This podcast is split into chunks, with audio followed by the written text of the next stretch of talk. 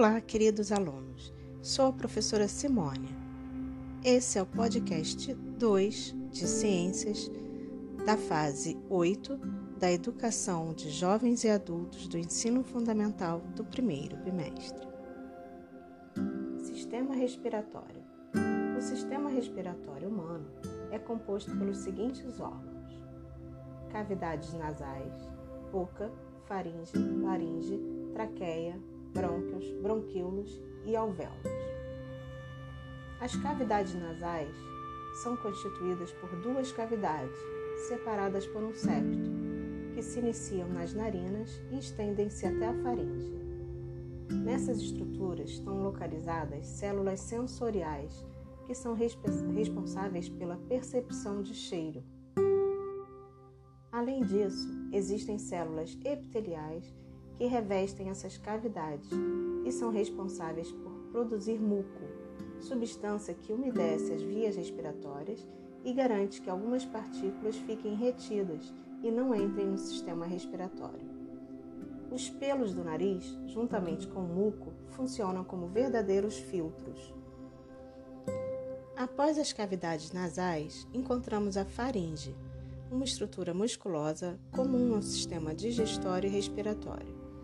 Logo após essa porção, observamos a laringe, uma região dilatada formada principalmente por cartilagem, que liga a faringe à traqueia. Essa região apresenta uma proeminência mais acentuada em homens, que forma o chamado pomo de Adão. Na parte inicial da laringe encontramos a epiglote, uma estrutura cartilaginosa que funciona como uma válvula no momento da alimentação, impedindo que o alimento vá para as vias respiratórias. Nesse órgão também encontramos as pregas vocais, estruturas responsáveis pela nossa capacidade de comunicação através da fala. A traqueia vem logo após a laringe. É um tubo que apresenta de 9 a 12 centímetros de comprimento.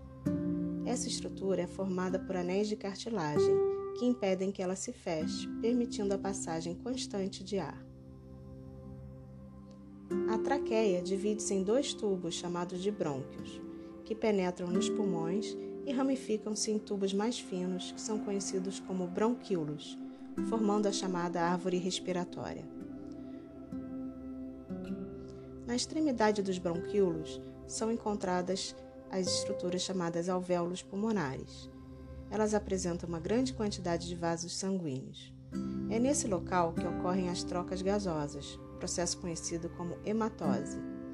Nesse processo, o oxigênio proveniente da respiração pulmonar difunde-se para o interior dos capilares, enquanto o gás carbônico dos capilares passa para o interior dos alvéolos.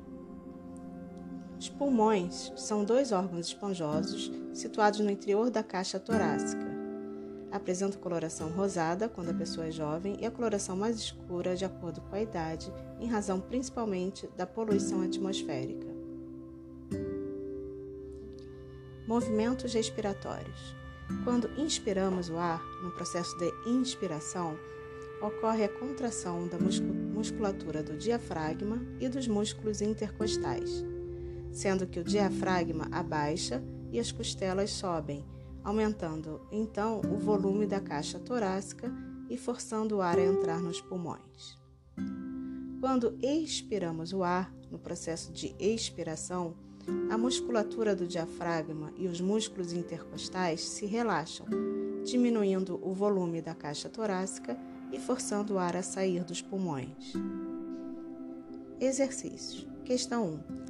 Sabemos que o ar inspirado passa inicialmente pelas narinas e cavidades nasais. Nesse local encontramos pelos e muco, que, letra A, atuam retirando impurezas do ar como poeira e agentes patogênicos. Letra B, atuam resfriando e umedecendo o ar.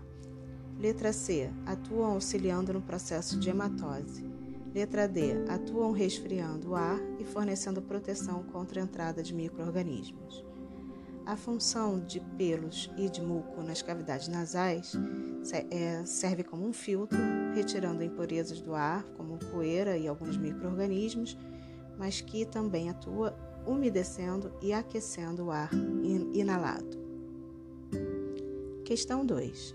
A figura abaixo mostra uma estrutura muito importante do sistema respiratório. Observe a figura e marque a alternativa que indica corretamente o nome dessa parte do sistema respiratório e os processos que nela ocorrem. Letra A. A figura representa os brônquios, estruturas responsáveis por captar o ar atmosférico e transferi-lo para o sangue. Letra B. A figura ilustra os bronquíolos, estruturas responsáveis por fazer a filtração e o aquecimento do ar inspirado.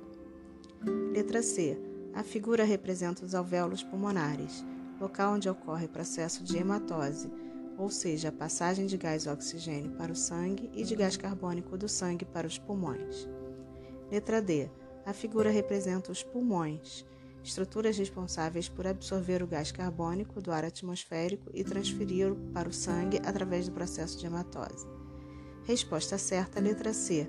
A figura representa os alvéolos pulmonares, que é o local onde ocorre hematose, que é a troca gasosa de, entre gás carbônico e oxigênio, onde o oxigênio vai ser distribuído para todo o corpo e o gás carbônico será eliminado na, no processo de expiração.